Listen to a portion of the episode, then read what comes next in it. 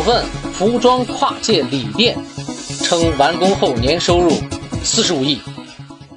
七月十五号啊，红豆股份发布公告说，公司的控股子公司叫红日风能，呃，拟与叫超一动力签订合作协议书，呃，并同这个超一动力还有乌兰察布市的基宁区政府签订了三 G 瓦大功率固态锂电池智能制造项目投资协议书。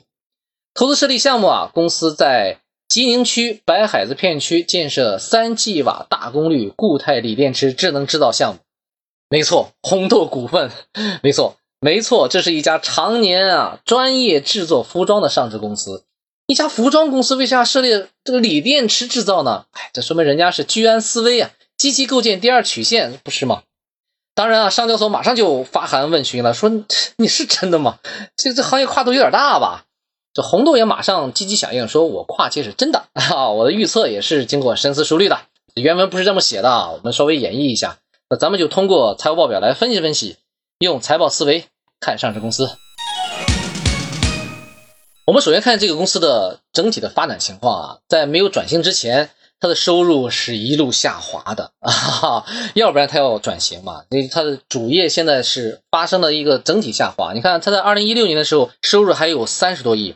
到了二零二一年，就刚刚过去这一年度，变成了二十三亿，是几乎是每年都是一点点一点下滑下来的。三十亿变成了二十三亿，丢了七亿的市场啊，对吧？然后从盈利情况上来说，也是非常非常呃不好啊。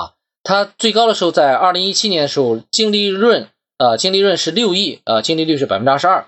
到了现在，你知道是多少吗？只有百分之三点四了，从百分之二十二降低到现在的百分之三点四，也就是降幅非常大。你看，以前一年赚六亿净利润，现在一年只有赚七千万啊，七千多亿，七千万多啊，就这么一点，所以这个盈利情况确实是下降很快啊。还有它的经营现金流啊，也是有点紧缩了。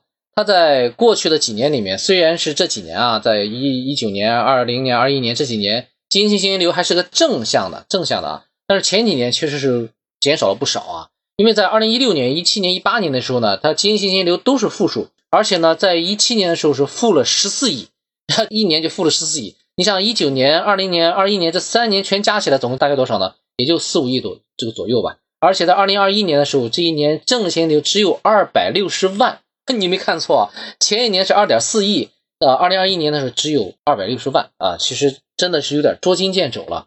你想这个数字啊，比起来它的净利润啊，就是经营现金流比起来的净利润也就零点零三倍。也就是说，远远远远远低于它的净利润啊，就是它留下的现金实在是太少了。然后，另外从市场规模上来看啊，比如说大家都是做服装的，就我们现在看的是红豆嘛，还有什么雅戈尔啊、海澜之家呀、什么计华集团、森马集团、森马服饰这些，全都是在市场里面做服装的。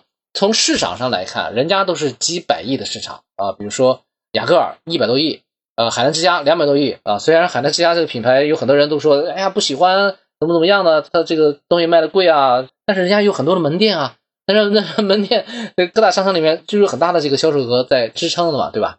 那你看红豆只有二十几亿啊，也就是说，其实市场这个份额啊，自己占的还是太少。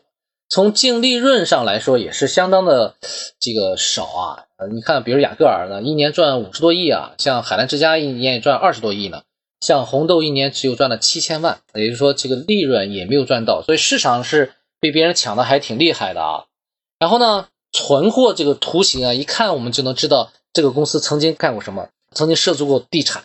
在二零一六年之前啊，它的这个存货非常非常高。呃，当然二零一六年的时候，我们看它的年报，就是把地产全部都清除了，因为还是要做回自己主业嘛。